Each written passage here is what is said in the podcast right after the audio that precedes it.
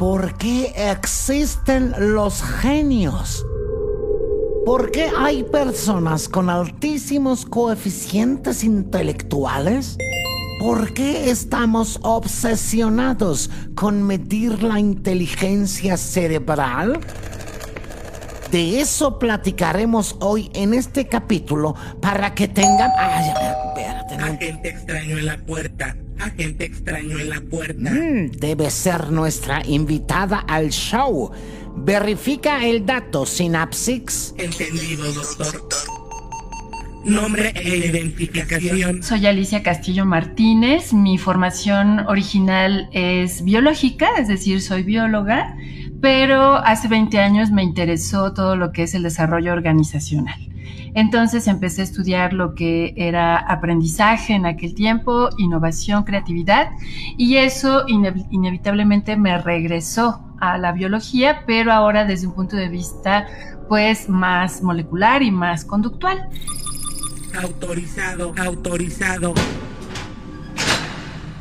Querida amiga, ¿cómo estás? Todo muy bien. en la locura normal. Pues estás en el lugar correcto. Este laboratorio es la casa de la locura. Bienvenida al laboratorio del doctor Neurona. Así es que hagamos la cuenta regresiva para iniciar con este episodio. 5, 4, 3, 2, 1. La máquina casi perfecta. Una aventura sonora por el cerebro. Una producción original de Himalaya.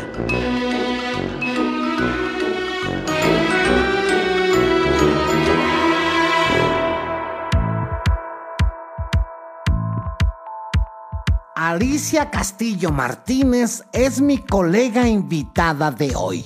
Con toda su experiencia en el terreno de la neuroestética, vamos a intentar responder una pregunta frecuente sobre la inteligencia cerebral. los humanos están obsesionados con. Synapsix, otra vez te me adelantaste. Pero sí, esa es la pregunta con la que partiremos hoy. ¿Estamos obsesionados con medir la inteligencia, Alicia? yo creo que sí, pero yo creo que eso viene, o sea, es muy interesante medirla y se hace mucho en, el laboratorio con ratoncitos, con primates, con aves, o sea, ahí tenemos muchos modelos biológicos, tenemos quimosabi. Los investigadores que a eso se dedican tienen muchos modelos biológicos donde se mide eso, inteligencia.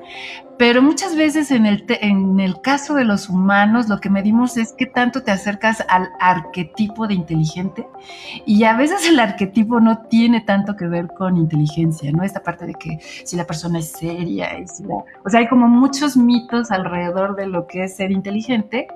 Entonces, sí, sí tenemos una obsesión, nos estamos acercando en términos duros a poder medir las capacidades del cerebro, eh, pero luego muchas veces se va más a una parte como de, de, imagen, ¿no? Que pues en realidad es que y los que trabajamos con personas lo sabemos, tú mandas el estímulo y el cerebro responde. No vas buscando alumnos inteligentes, vas buscando ponerlos a todos inteligentes, porque todos son, ¿no? Nada más que pues hay que encontrar las formas, no es la misma forma para todos. ¿Y cómo es posible que una persona pueda tener una alta capacidad intelectual? ¿Cómo es que existen Lioneles Messi en matemáticas, artes y otras disciplinas? Pues aquí es como una triada, es como se, mm, se piensa en esta parte de biológica, ¿no? O sea, eh, tal vez sea más fácil si lo explicamos viendo el DNA.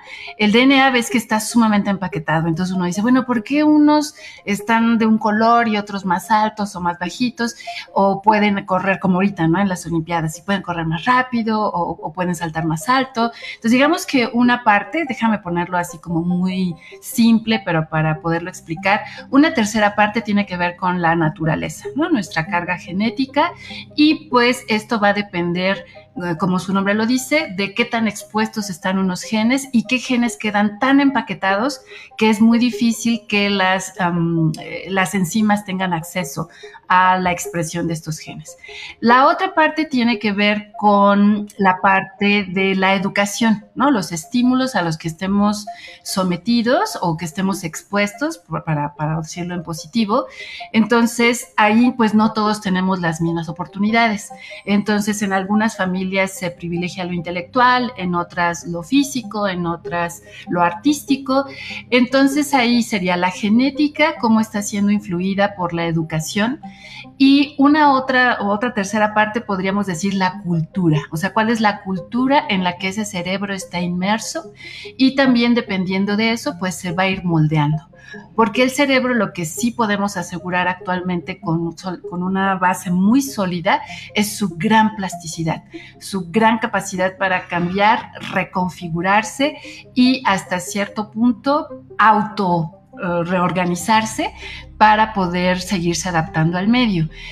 Entonces, digamos que las inteligencias no, no son, no las podemos quitar de este escenario. Entonces, ¿por qué unos son más hábiles en cálculo? Pues es muy probable que ya haya una disposición genética, pero que además se estimuló en casa y que se refuerza por una cultura, vamos a pensar en los árabes, ¿no? En una cultura que privilegia la parte matemática, cuantitativa, astronómica.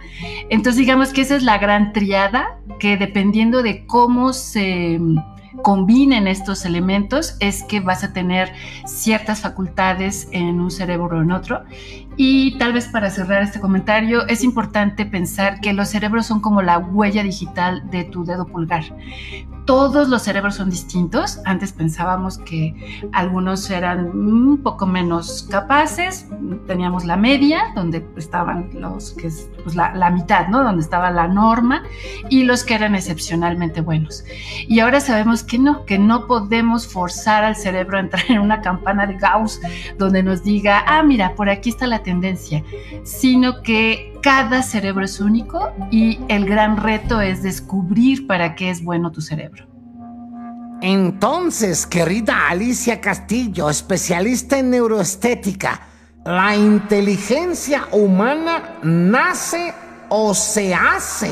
O se las insertan en el chip como a mí. Mm, digamos que lo que está ahorita biológicamente demostrado o que las neurociencias han demostrado es el ejercicio físico. O sea, evolutivamente el cerebro eh, se, se, desarrolló con el cuerpo, entonces esta mancuerna es indisoluble.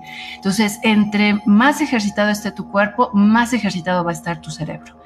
Ahora, esta parte de qué otras cosas hemos visto que pueden reconfigurar o si lo tomas muy jovencito, se va configurando, son las artes. Así, la, la frase dice así, el camino más corto para desarrollar óptimamente el sistema nervioso central son las artes.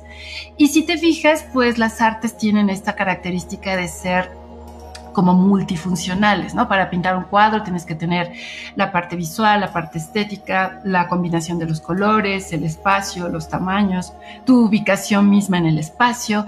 Entonces, eh, si me lo, si me pides que ah, lo diga como en muy pocas palabras, sería ¿qué es lo que forma al cerebro?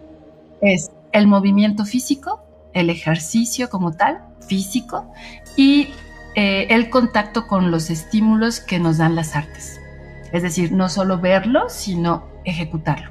Entonces tiene que ver con hacer, qué reconfigura el cerebro, qué lo forma, tu actividad física, intelectual, e incluso estética y artística. Digamos que la formación del coeficiente intelectual es un círculo virtuoso o vicioso.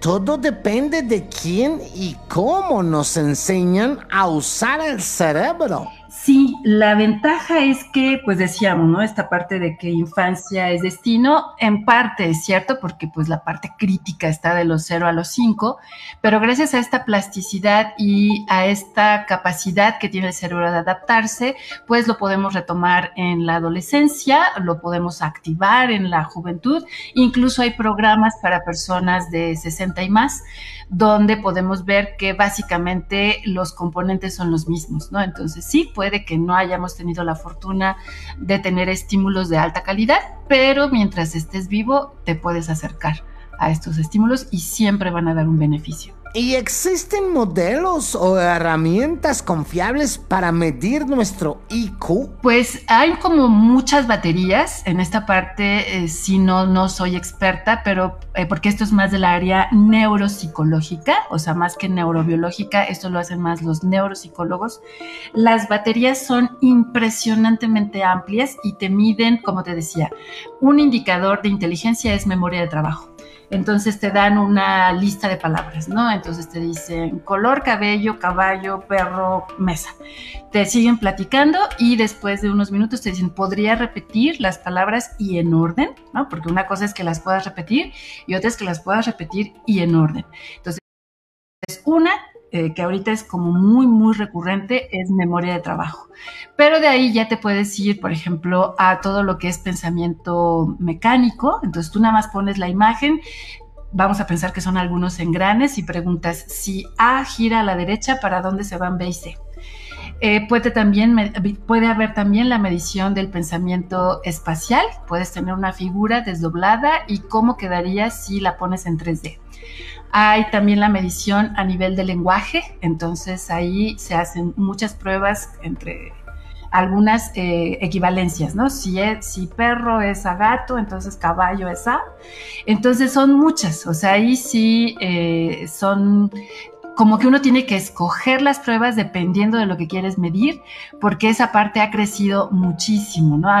La más reciente que yo pude tomar la formación es eh, de la Escuela de Barcelona y te puedo decir que son siete libros o siete manuales y en cada manual pues son varias pruebas. Entonces depende de lo que quieras evaluar, son las pruebas que puedes tomar, pero así como para rápido algo que casi siempre se evalúa es memoria de trabajo, o sea, no memoria a largo plazo, no, de hecho ni siquiera se debería de llamar memoria, sino qué tan hábil eres para traer la información que ya tienes a tus lóbulos frontales, poderlas conjuntar de una manera lógica y dar una funcional.